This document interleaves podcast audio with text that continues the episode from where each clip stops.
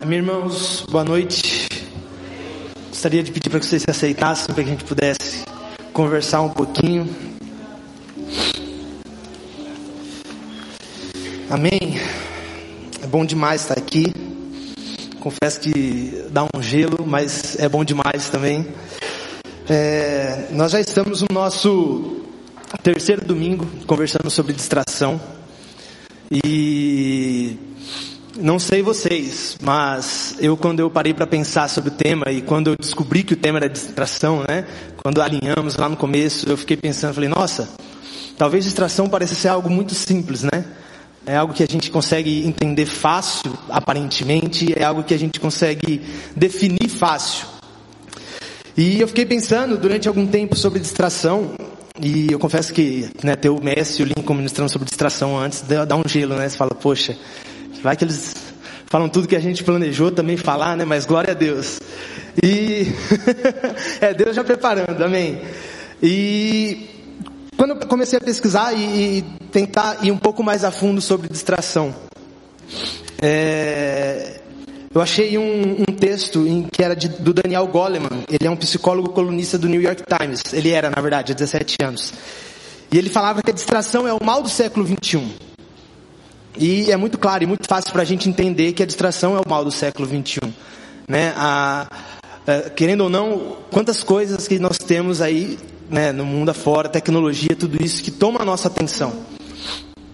Que, que facilmente nos, nos tira do foco, facilmente nos tira do, daquilo que nós precisamos fazer. Então, quantas vezes você está no trabalho e, sei lá, chega uma mensagem, você começa a conversar, ou sei lá, que quer que seja que nos tira daquilo que a gente precisava fazer. E por que que, aparentemente, a gente normalmente define a distração como algo simples? A gente não define como simples porque a gente entende por todo o que é a distração. Mas a gente define como simples porque é algo comum a todos nós. É algo que todos nós precisamos viver no cotidiano, amém? Eu preciso viver, quem precisa viver, ergue a mão comigo, pelo amor de Deus. Quem não levantou e não precisa viver com a distração, vou pedir para vir aqui depois contar o testemunho de vitória sobre a distração, porque é algo que a gente precisa conviver. É algo que, que todos nós estamos sujeitos. É algo que não tem como a gente querer viver e, e simplesmente não passar por isso. E por isso que aparentemente nós definimos como algo simples. Nós olhamos, poxa, a distração é algo tão comum que a gente consegue olhar para ela e falar assim, é simples. Eu queria fazer um desafio com vocês rapidinho. Eu vou dar cinco segundos para que você pense aí na sua cabeça, ó, distração para mim é isso. Amém? Vamos lá? Um, dois, três, quatro, cinco. Amém? Conseguiram definir, irmãos? Amém? É algo simples, aparentemente, realmente é algo simples. E caso você não tenha conseguido definir distração para você nesses cinco segundos, eu vou pedir para que você pare de estar distraído, porque provavelmente você estava distraído se você não conseguiu definir em cinco segundos. Então, atenção para cá, porque eu creio que o Espírito Santo quer falar com vocês, não sou eu ou qualquer outra coisa. Amém? E falando sobre significado, tem algo que eu sempre gosto de fazer muito nas minhas palavras. O pessoal do jovem sabe, né? Não que eu tenha pregado muito por aí, mas que é algo que é um costume meu. E querendo ou não, igual nós fizemos aqui agora, né? Nós né, rapidinho pegamos e, e, e, por cinco segundos definimos o que é distração para a gente. E a verdade é que muitas vezes na nossa vida no nosso dia a dia a gente faz, nós fazemos assim com as coisas, né? A gente pega uma coisa, define rapidinho e a gente toma aquilo como verdade e a gente começa a caminhar com isso. E esse meu costume de pegar a palavra, tema ou, ou várias palavras no dicionário é para que eu tente sair um pouco disso, sabe? Para que eu olhe e fale, talvez tenha algum significado que eu estou perdendo, algum significado que no meu senso comum, no meu dia a dia, eu estou definindo de forma errada. E eu gostaria de ler com vocês o significado de distração no dicionário, só para a gente dar uma introdução e começar a conversar sobre isso. Amém? É, distração no, no dicionário significa falta de concentração, falta de atenção e falta de foco. Estado de quem está completamente voltado para si mesmo. Então a gente vê quatro significados que o dicionário nos dá sobre distração. Primeiro, falta de concentração. Segundo, atenção. Terceiro, foco. E o quarto é o estado de quem está voltado para si mesmo. Então, talvez você também não tenha se surpreendido, assim como eu me não me surpreendi quando vi esse significado. Porque é algo que talvez alguns de vocês tenham definido enquanto pensaram nesses cinco segundos, ou algo que comumente a gente consegue pensar sobre distração. Mas a verdade é que Assim como nós precisamos também começar a pensar um pouco mais nas definições que nós temos no nosso dia a dia, sobre as questões que nós temos, não é apenas pensar, é trazer a luz da palavra. Nós, o, nosso, o nosso coração como cristãos precisa estar baseado na palavra. Se o nosso coração não estiver na palavra, não adianta de nada. Se a gente viver com as nossas definições do dia a dia, com as definições que eu escutei do, que eu vi do Daniel Goleman, que é o psicólogo do New York Times, se eu começar a viver com a, definição de qualquer outra pessoa que traga para mim, nós vamos estar começando a já, a já estarmos distraídos. E, esse é o foco da nossa vida, é viver pela palavra. E eu gostaria agora que a gente juntasse todos, todos esses quatro temas, para que a gente possa olhar a luz da palavra, esses quatro significados, na verdade, de distração. E eu vou, quero dividir com vocês em dois pontos. Primeiro, primeiro ponto, a primeira definição, que é onde o dicionário diz que é falta de concentração, falta de atenção e falta de foco. E o segundo ponto, que é o estado de quem está completamente voltado para si mesmo. Amém? Só eu tomar uma água, gente, pelo amor de Deus. Olha. Se não derrubar aqui, né? É, então, primeiro ponto: falta de concentração, falta de atenção e falta de foco. Rapidamente, a gente consegue relacionar na, com a palavra e com o evangelho esses três significados de distração com o pecado. Por que com o pecado? O que, que o pecado significa? Pecado significa errar o alvo. Então, se você não está concentrado em algo, se você está distraído, significa que você está não concentrado no alvo. Se você está distraído, significa que você não está com atenção no alvo. Se você está distraído, significa que você não está com foco no alvo. Então esse primeiro ponto rapidinho a gente consegue levar para o evangelho e entender que a distração ela nos leva para o pecado. Se a gente pecou é porque a gente estava distraído. Ou talvez a gente esteja num nível muito grande de iniquidade e a gente planejou, né? Aí é, aí misericórdia, Jesus, quando nosso coração está nesse ponto. Amém? Mas na maioria das vezes nós pecamos porque estamos distraídos. Porque essa é a função da distração na vida, nas nossas vidas como cristãos. Essa é a função da distração. Né? Eu sempre, eh, cara, eu li um livro do, do Wayne Roberts, que é o do, da casa de oração lá de, de Kansas, e ele veio aqui para o Brasil também, e falava, so, e falava sobre uma coisa. E eh, a verdade é que Davi não era o homem segundo o coração de Deus à toa. Era porque ele entendia que uma coisa só era necessária, um foco só era necessário. Então, se nós temos vivido dessa forma, é, com o nosso coração não centrado, não atencioso e não focado no Evangelho, nós estamos completamente perdidos. É, e esse é o primeiro ponto que rapidamente a gente consegue definir. E o segundo ponto que eu queria conversar com vocês, para que a gente entrasse no tema que eu gostaria de tratar, que, que o Espírito Santo gostaria de tratar com vocês hoje, é essa segunda parte, que diz, estado de quem está completamente voltado para si mesmo. É. Naturalmente, o estado de, completamente, de, de alguém que está completamente voltado para si mesmo, na definição que o dicionário nos dá, é aquilo que acho que todos gostam de fazer logo quando chega do trabalho, né? Distrair. Então eu chego do trabalho, eu converso com a, com a Isa sobre como foi o dia dela, converso como foi o meu, né? E prontamente, assim como a Isabela sempre fala que eu sou muito igual ao meu pai, eu ligo a TV e coloco no National Geographic, History Channel, uns negócios que você não vai ter que pensar para assistir. Quem é que pensa para assistir quando tá passando lá no, National Geographic a cobra comendo um sapo? Gente, você não pensa. Você só vegeta na frente do, da TV e se assiste, você está distraído. Por quê? Você está completamente voltado para si mesmo. Você está tipo, meu, quero saber de nada, eu vou aqui só sobreviver aqui agora, não vou pensar, não quero dificuldade para nada. E esse é o estado que naturalmente nós nos encontramos quando nós estamos distraídos dessa forma. E quando a gente vai definir essa forma de estar distraído, a gente define como estado de quem está completamente voltado para si mesmo. Mas novamente, nós precisamos viver tudo à luz da palavra. E quando eu pensei sobre esse segundo significado, do, do porquê que, qual, o, que, o que o Evangelho me diz sobre esse segundo significado de distração? É que a distração, é que esse significado, na verdade, a luz do Evangelho nada mais é do que orgulho. E daí vem o tema do que eu gostaria de dar minha palavra e que a gente entrasse nisso. A nossa distração é o disfarce do nosso orgulho. Porque a gente vive, né, falando, ah, eu estou voltado para mim mesmo e tudo bem. Cara, segundo o Evangelho não existe isso. Né, Filipenses 2 é muito claro em dizer, considere o outro superior a você mesmo. muito claro. Olhe para você e às vezes eu brinco. Confesso que eu e a Isa a gente olha para os adolescentes e fala, molecada, pessoal, quando vocês não aprenderem que vocês não são nada, vocês não vão começar a, viva, a, vida, a vida em Cristo com vocês. Isso é algo que o Gaia e a me ensinaram, meus pais me ensinaram muito bem. Quando você não entender que você não é nada, e que não compensa você viver voltado para você mesmo, é, é, a gente, enquanto a gente não entender isso, nós não vamos viver a vida que Cristo espera que a gente viva. Então, para que a gente comece a, comece a caminhar, e daqui a pouco a gente volte, né, leia alguns versículos, volte para a palavra, a gente precisa entender que a distração é o disfarce do nosso orgulho. Não temos como fugir disso. A distração é o disfarce do nosso orgulho. Afinal, um exemplo muito claro disso. É...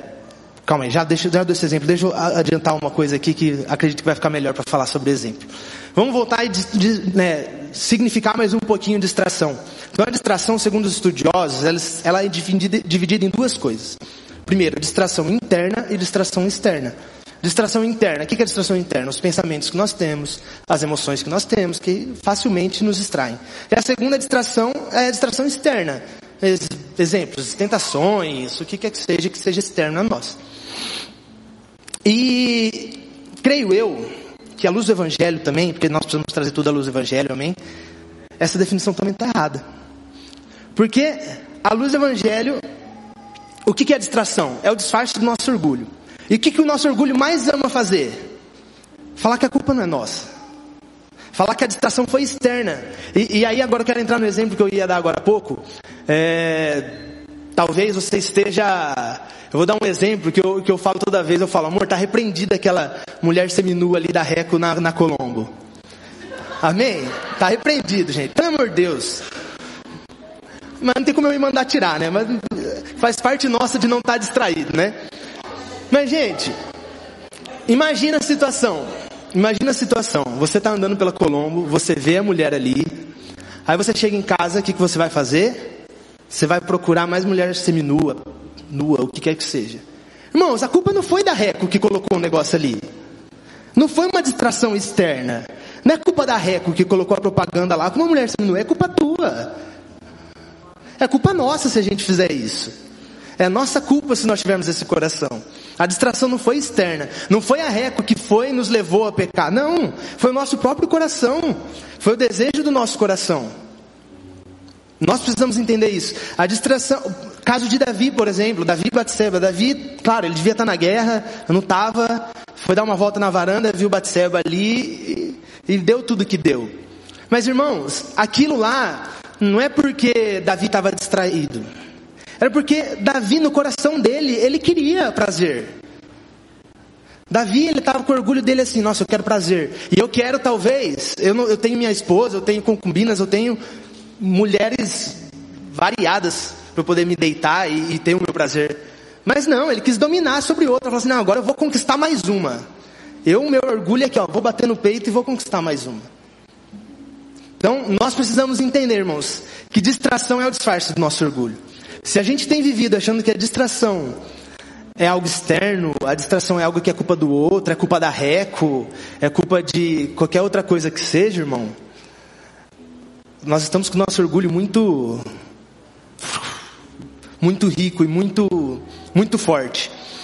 E também pensando sobre isso, e nós comentamos que o século 21 ele é o, né, ele, a distração é o mal do século 21. E o século 21 ele também é marcado por, outra, por outras coisas. Né? E uma delas é a terceirização. Né? Eu vou falar da minha vivência no banco. Pelo menos eu tenho essa experiência trabalhando no banco e todo mundo que vem conversar comigo, ele fala assim, Victor, mas agora a galera vai ser demitida porque faz tudo por aplicativo, faz tudo por caixa eletrônico, por computador. Eu falo, é gente, vai. Já, já aconteceu, na verdade, né? Isso aí já é algo que já passou faz tempo já. É, isso é terceirização.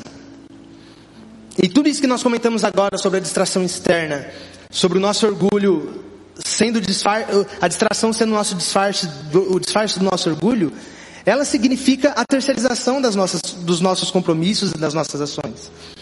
Então, não só a distração, a distração ela é, ela é o perfeito disfarce para o nosso orgulho. Porque na distração, normalmente, nós terceirizamos as coisas, né? A gente fala, foi a Reco, a gente fala que foi outra pessoa. Ah, eu menti porque a pessoa me colocou né, no canto do corner lá igual boxeador e não me deixou fugir, eu tive que mentir. Eu vou fazer o quê? Então, nós precisamos entender que enquanto nós continuarmos significando para nós mesmos a distração como algo externo, como algo que outro é responsável e não nosso próprio coração orgulhoso e que busca esses outros prazeres, nós vamos continuar sucumbindo na nossa vida com Deus. Enquanto nós terceirizarmos a nossa vida com Deus também, né? É igual a, a música do Morada que fala, Moisés, sobe lá no meu lugar. Não, gente. Foi esse tempo. Nós precisamos subir nesse lugar de derramar o nosso coração, de quebrantar o nosso coração e, e realmente deixar o nosso orgulho de lado. Enquanto nós terceirizarmos, não adianta, nós poderíamos passar cinco meses conversando sobre distração, seis meses, um ano conversando sobre distração. Nós continuaríamos distraídos. Enquanto nós não entendemos que a distração nada mais é do que o disfarce do nosso orgulho. Nada mais é do que o nosso próprio coração eh, se rendendo às tentações. Não que, não que a tentação não exista e que você pega por si próprio. Não existe, gente. Mas no momento que você se entrega, acabou. Amém? Nós precisamos ter isso em mente. E agora eu gostaria de ler com vocês alguns versículos para que a gente pudesse buscar toda essa introdução que fizemos à luz da palavra, para que a gente pudesse alinhar com a palavra. Amém? É, eu gostaria que a gente abrisse em 2 Samuel 6, versículo 12.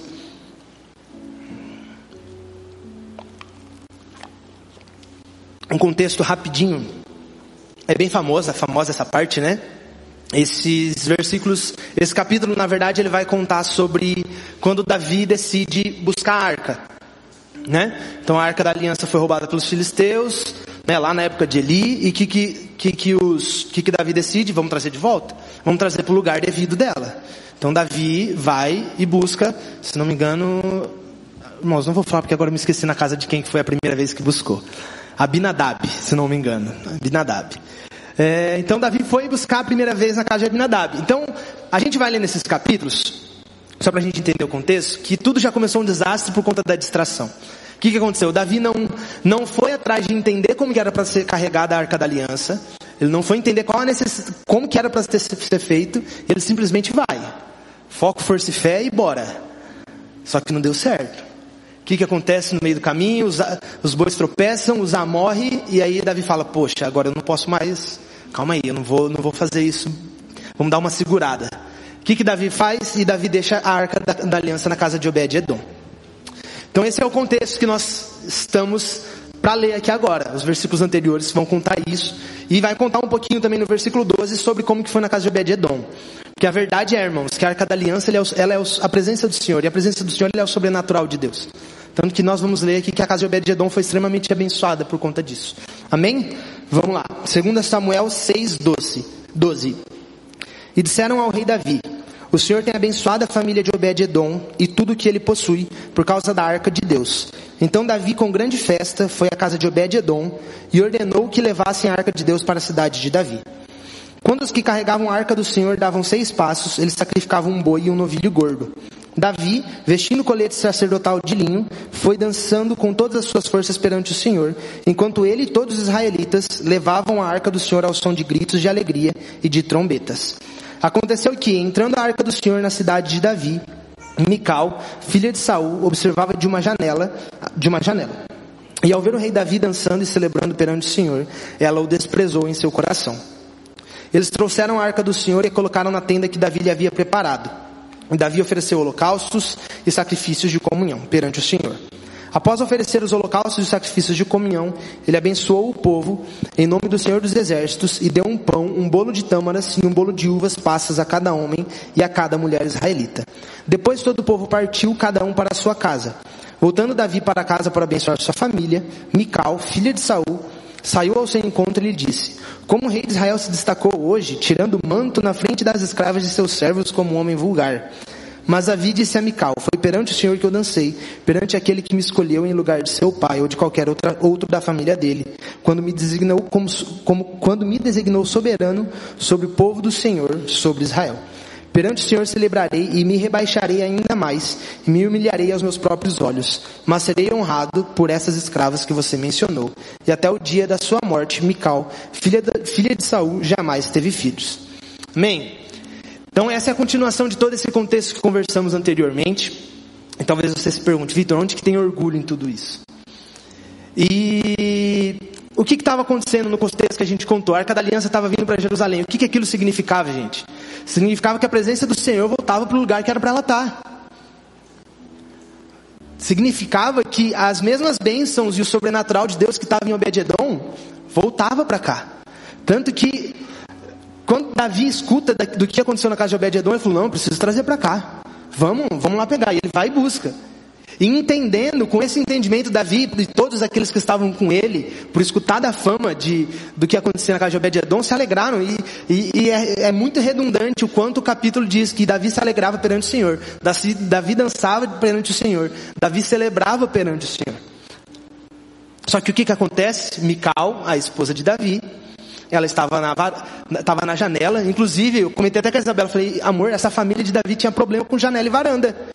Não podia, não, eles não podiam ficar na janela nem, nem na varanda. A família de Davi não podia ficar nem, nenhum desses dois lugares que, que dava ruim, gente.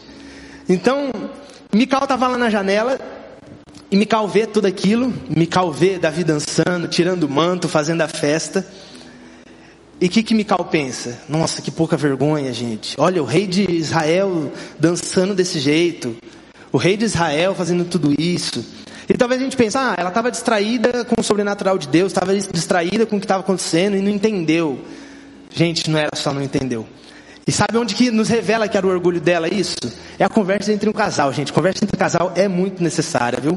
E é ali que a gente descobre muita coisa, viu? É ali onde se ajeita e onde tudo se alinha. Né? Afinal, quem conhece mais um, uma mulher do que o seu marido e o marido do que sua mulher? Então o que, que acontece aqui nesses versículos? Davi volta e Mical já chega daquele jeito, né? Ó, que, que negócio é esse? Você, ficou dançando, as menininhas ficou te vendo, você tirou o manto, fez a festa lá. Que vergonha, né? E Davi, prontamente conhecendo o coração de Mical e o coração orgulhoso de Mical, o que, que ele fala? Olha, Mical, foi perante o Senhor que eu dancei. O que, que ele estava querendo dizer com isso? Mical, pelo amor de Deus, olha tudo que está acontecendo. Você não entendeu que foi para o Senhor que eu estava fazendo isso? Olha tudo que está acontecendo. Eu dancei perante o Senhor. Não foi para mulheres, não foi para nada. Foi perante o Senhor. E logo depois, o que, que Davi fala? Olha, você também não vem falar nada não, porque foi no lugar do seu pai e da sua família que me colocou. Então, automaticamente a gente ali identificou o orgulho. Que Mical estava totalmente ferida por conta do que aconteceu com o pai dela. Quem que era o pai de Mical? Saul. Qual foi a forma que Saul foi tirado do, do, do, do como rei, e como, qual que foi o fim né, de Saul, qual que foi a história da família de Saul. Então, Mical, ela, ela não estava só olhando para aquilo lá e achando uma pouca vergonha que Davi estava fazendo. Ela estava olhando e falando: Davi está fazendo o que meu pai não conseguiu fazer. Davi está trazendo a presença de Deus novamente para Jerusalém que meu pai não conseguiu fazer, minha família não conseguiu fazer. Não, não pode isso. Não, é, não, eu não acredito que meu pai não fez isso. Não, vai Davi. Não, não pode ter sido Davi. Mical estava completamente ferida, com o seu coração orgulhoso de que a sua família não fez. Ela se distraiu completamente e foi disfarçando o orgulho dela. Foi dando aquele miguezinho, olha Davi, foi por causa das mulheres. Ela não teve a coragem de chegar e falar assim, ah, meu pai, meu pai não conseguiu fazer, você não podia ter feito não. Era para meu pai ter feito, não acredito que Deus permitiu isso. Muitas vezes, irmãos, nós vivemos as nossas distrações disfarçando o nosso orgulho. Mical estava disfarçando o orgulho dela. Mical estava ali quietinha, dando outras desculpas. E quando eu penso nisso, eu sempre lembro da frase que o Gago sempre fala, que é de uma outra pessoa que o pastor Gabriel sempre fala, perdão, gente. É, de que a nossa desculpa é o berço onde Satanás nos nina. E quer saber uma coisa? A nossa distração também é o berço onde Satanás nos nina. Porque aí a gente confunde tudo, e aí a gente começa a viver de distração em distração em vez de viver de glória em glória, né? A gente começa a caminhar, ah não, tá tudo bem. E aí vem os maus do século 21, né? A relativização, a terceirização, a distração e qualquer outra coisa. E a gente esquece de caminhar dessa forma. Caminhar entendendo que se o nosso orgulho não for tratado, não adianta de nada. Não adianta a gente querer surpreender a Deus com o que quer que seja. Inclusive, o que, que fez Davi ser um homem segundo o coração de Deus, sendo que ele se distraiu com Batseba, sendo que ele foi orgulhoso, sendo que sabendo de tudo isso. É porque o coração dele sabia muito bem onde que ele deveria se posicionar, mesmo depois de ter entregado tudo, mesmo depois de ter feito umas coisas dessas. Então, nós precisamos cuidar do nosso coração. A palavra diz que a gente precisa cuidar do nosso coração acima de tudo. E se a gente continuar vivendo dessa forma, tratando a distração como algo simples, e que a gente talvez não entenda, e que a gente pode deixar de lado e continuar a nossa vida achando que está tudo bem, nós vamos continuar sucumbindo na nossa vida com Deus. Amém? E o segundo exemplo que eu gostaria de trazer para que a gente pudesse finalizar, está em Mateus 25, que também é outro capítulo muito famoso, que todo mundo conhece. É a parábola das dez virgens, que tem mais um exemplo de como a distração é o, é o disfarce do nosso orgulho. Amém? É, Mateus 25 diz assim, gente, o reino do céu será, pois, semelhante a dez virgens que pegaram suas candeias e saíram para encontrar-se com um noivo. Cinco delas eram insensatas e cinco eram prudentes. As insensatas pegaram suas candeias mas não levaram óleo. As prudentes, porém, levaram óleo em vasilhas, junto com suas candeias. O noivo demorou a chegar e todas ficaram com sono e adormeceram. À meia-noite ouviu-se um grito. O noivo se aproxima, saiam para encontrá-lo. Então todas as virgens acordaram e, prepar, prepararam suas candeias. As insensatas disseram às prudentes: Deem-nos um pouco do seu óleo, pois as nossas candeias estão se apagando. Elas responderam: Não, pois pode ser que não haja o suficiente para nós e para vocês. Vão comprar óleo para vocês. E saindo elas para comprar, para comprar o óleo, chegou o noivo. As virgens que estavam preparadas entraram com ele para o banquete nupcial, e a porta foi fechada. Mais tarde vieram também as outras e disseram: Senhor, Senhor, abre a porta para nós. Mas ele, ele respondeu: A verdade é que não as conheço. Portanto, vigiem, porque vocês não sabem o dia e nem a hora. Amém? Todo mundo conhece essa história. E talvez mais uma vez, assim como em Mical, a gente não consiga identificar o orgulho em tudo isso. E tem um, um versículo que eu acredito que seja chave para que a gente entenda isso. O versículo 2 ele diz: Cinco delas eram insensatas e cinco eram prudentes. Ok. É... Por que, que o autor talvez não tenha feito a comparação entre imprudente e prudente? Talvez tenha, teria sido muito mais fácil, né? Porque a gente tem as cinco prudentes e as cinco imprudentes. Fácil, simples. Mas é muito claro como, quando vai escrever, né, quando Jesus vai falar o autor, né, Jesus vai falar a parábola, Jesus ele dá um passo a mais, né? Fala insensata. Sabe por quê? A insensata, ela vai um passo a mais da imprudente. Além de não fazer, ela ridiculariza quem está fazendo. A imprudente, ela só não faz. E ah, tanto faz, eu só vou. Agora, o insensato, ele não faz e ele ainda acha que está certo. Olha o orgulho mais uma vez. O insensato ele olha, e aí é a versão Vitor, né? Da, desse, do pré-parábola, né? Então provavelmente as dez virgens estavam lá paradas, e as cinco estavam preocupadas em, nossa, eu preciso comprar mais óleo. Meu Deus, mas vai pesar mais, mas tanto faz. Tanto faz que eu vou ter que carregar mais óleo e vai pesar. Não, tanto faz que vai, dar vai demorar mais tempo para eu encher. Tanto faz, tanto faz, eu preciso. E as outras cinco provavelmente estavam sentadas e olhando. Nossa, para quê? Que exagero. Isso que é ser insensato. Elas não estavam só sendo imprudentes, elas estavam olhando assim, para que gastar dinheiro em comprar mais óleo? Para que ficar gastando tempo e encher mais, mais, mais botija? Para que ficar se preocupando com isso, gente? Assim como também, quando derramaram o perfume aos pés de Jesus, olharam, não, que exagero, para.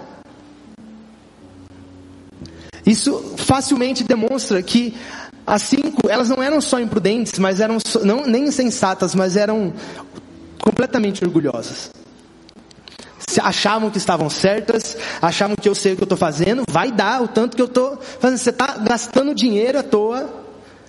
E quanto, quantas vezes nós não fazemos isso né, com o reino, né? A gente acha que gastar dinheiro com o reino é dinheiro à toa. Quantas vezes a gente não, não faz isso com o reino também, achar que o tempo que a gente se dispõe, ah não, o reino é só de domingo à noite, não. Ah, para, eu trabalho, para que, que eu vou à noite fazer qualquer outra coisa que seja? Para que, que eu vou vir com a Tarsila e com as meninas do Ministério Infantil limpar o, o, os brinquedos que ganhamos? Para, não. É muito tempo. Eu vou, eu vou, eu vou ter que acordar cedo. Eu não vou poder descansar, eu não vou poder fazer o que quer que seja. Ou às vezes a gente olha e fala assim: não, vai demandar muita força isso daqui, vai dar muito trabalho, eu não vou fazer. Gente, isso são meras, não, são, não é apenas distração, gente. É, é, é, o nosso orgulho quando nós fazemos isso. E, e, e, todos nós precisamos lutar com isso. Não é algo de vocês, não é algo meu ou de qualquer outra coisa. É algo nosso. É algo nosso, do ser humano. Nós precisamos lutar com isso. E sabe quando eu parei para pensar sobre isso? E, e, e reler essa parábola. E eu gostaria de, sabe, de que a gente pensasse sobre isso, da diferença do sono das duas. Já querendo partir para o final, já é, é, muito clara a diferença de sono das duas. Ah, du os dois dormiram, amém? As dez dormiram, né? As, os dois grupos dormiram, né?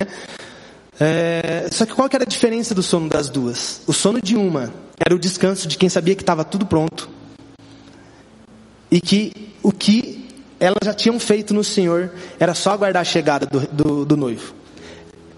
Elas estavam descansando de tipo, glória a Deus, meu noivo vai chegar, a minha esperança está guardada, está tudo tranquilo. Agora as outras, elas dormiram de preguiça mesmo. Ah, o noivo está demorando demais. Ah, não, pelo amor de Deus. Eu vou dormir. Acabou. Não. Irmãos, nós precisamos ter isso em mente. Sabe? E quanto mais o tempo passa, mais a gente precisa acordar para isso. Esses dois pontos que nós perdemos quando a gente começa a conviver com começa a conviver com a distração como se fosse algo natural e não entendendo que é o disfarce do nosso orgulho. A gente entendeu com o Mikau que quando a gente não entende a influência do orgulho e da distração na nossa vida, a gente perde o sobrenatural de Deus. Inclusive é um ponto que até esqueci de falar.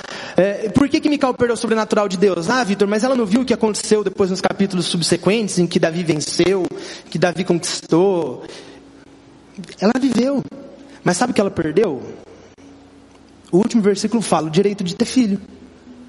Irmãos, eu não sei vocês, mas nós temos cura, glória a Deus. Vemos cânceres sendo curado, vemos perna crescendo, é, e que a gente comece a viver isso. Mas sabe qual é o milagre mais natural e simples do sobrenatural de Deus? É uma gravidez, gente, pelo amor de Deus. Gente, comecem a pensar sobre como que é fecundação, como cresce dali de dentro, gente. Quando você, e, eu falo isso porque quando a gente casa, começa aquele negócio, quando vai ter filho. E querendo ou não, você pensa, né? Eu e Isabela, a gente sonha e a gente vai com isso. E, gente, que é algo mais sobrenatural na nossa, na, nas vidas, nas nossas vidas, como futuros pais, vocês como pais e mães. Gente, não há nada mais natural e ao mesmo tempo sobrenatural no nosso dia a dia. Não, não tem como. Não tem como você chegar para mim e falar assim, Vitor, foi resultado de uma explosão. Não foi, gente. Não foi. Não, mas a explosão também pode comprovar Deus. Gente, não foi. Se a Bíblia fala que não foi, não foi. Então, a gente precisa ter esse entendimento de que se nós continuarmos com o nosso orgulho dessa forma, nós vamos perder o sobrenatural de Deus. Se nós como igrejas, como igreja, a gente quer viver o sobrenatural de Deus, nós, nós precisamos nos atentar para isso. Nós precisamos ter o nosso coração colocado nessa uma só coisa que Davi facilmente entendeu e que colocava em prática, a ponto dele ser chamado homem segundo o coração de Deus. Nós precisamos caminhar dessa forma. E o segundo ponto, o que aconteceu com as virgens insensatas? Elas ficaram fora do reino. Ficaram fora da, das, das bodas do cordeiro. Acabou. Não, não, não conheço vocês. Irmãos, o nosso eu nos leva para o inferno, o orgulho nos leva para o inferno. Que a gente não seja como as que não sejamos, sabe, como virgem, as virgens sensatas que perderam por conta de orgulho. Por conta de achar que elas estavam certas, que o que elas planejaram de óleo estava bom. Não, eu, eu confio no tanto de óleo que eu planejei, está tudo certo, vai dar certo. Irmãos, os últimos dias estão chegando, é muito claro que, que nós estamos vivendo os últimos dias, é muito óbvio é muito óbvio. Se você não acha, tem alguma coisa errada, porque é muito óbvio. Irmãos, talvez nesse momento Nós vamos começar a cantar, assim como eu escutei numa ministração que eu estava escutando esses dias, nós vamos começar a cantar mais Maranata. Porque se nós somos a igreja alinhada com esses dias, mais vezes a gente vai cantar Maranata. Irmãos, não tem como a gente dizer que somos uma igreja, que somos pessoas que temos o nosso orgulho deixado de lado, e a gente não ser como as virgens prudentes que descansavam nisso, e descansavam, elas não estavam descansando porque elas queriam descansar, elas descansavam na esperança. Então quando a gente canta Maranata, quando a gente se coloca de pé para falar assim, Jesus, volta, eu quero que você volta. É porque nosso coração está colocado em uma só coisa. Agora, se a gente ainda fala, Jesus, espera eu ter filho, Jesus, espera eu ganhar 10 mil, Jesus, espera eu, eu ter tempo para trabalhar de home office e não sei que lá o que. Gente, se a gente não consegue viver a nossa cotidiana, a nossa, viver a nossa vida cotidiana amando mais a Deus do que qualquer outra coisa, não adianta de nada. Sabe, esses dias eu estava lendo o texto de um pastor daqui de Maringá. Ele perdeu a esposa recentemente e ele escreveu um texto sobre isso. E no texto, e eu já vou começar a chorar porque, cara, quando eu pensei sobre isso, eu falei, mano, é muito tenso. E no texto ele falava assim: da mesma ele, ele contava, né, depois eu falo com o Lei, que é amigo nosso, se ele não gostar que eu cito, mas acredito que sim. é, mas ele contava que antes da esposa dele falecer, ela mandou um vídeo para ele mostrando que ele estava viajando, né? E ele mandou: olha aqui, olha as flores da nossa casa, que linda, olha o sol batendo aqui o jeito que tá, tudo isso. E ele falou que logo após a morte dela, ele estava em casa parado e ele achou esse vídeo e ele reassistiu o vídeo e consequentemente né? No luto não deve ter sido fácil. E, e ele escrevia no texto: Olha, continua sendo bonito, mas sabe qual era a maior beleza daquele vídeo? Era você que era minha esposa gravando. A beleza do vídeo não era as flores bonitas, não era a luz bonita, não era nada disso. Irmãos, é, e quando parei, e ele, ele continua discorrendo, escrevendo o texto, ele falava assim: Jesus, de que, que valeria as ruas de ouro se você não tivesse lá? De que, que valeria o mar de cristal se você não tivesse lá? E como a gente vive isso, né? A gente ama mais as ruas de ouro e o mar de cristal. Uau, sensacional, vamos morar numa mansão. Não, gente. Nós estamos indo para que a gente possa ver o Rei da Glória, sabe? Nós estamos indo para que a gente possa deixar de lado toda essa vida que só nos atrapalha a falar a verdade. Então, se a gente não tem esse entendimento de que há algo mais importante do que os nossos próprios afazeres, nós nunca vamos viver o sobrenatural de Deus e, consequentemente, a gente vai perder a eternidade com Ele.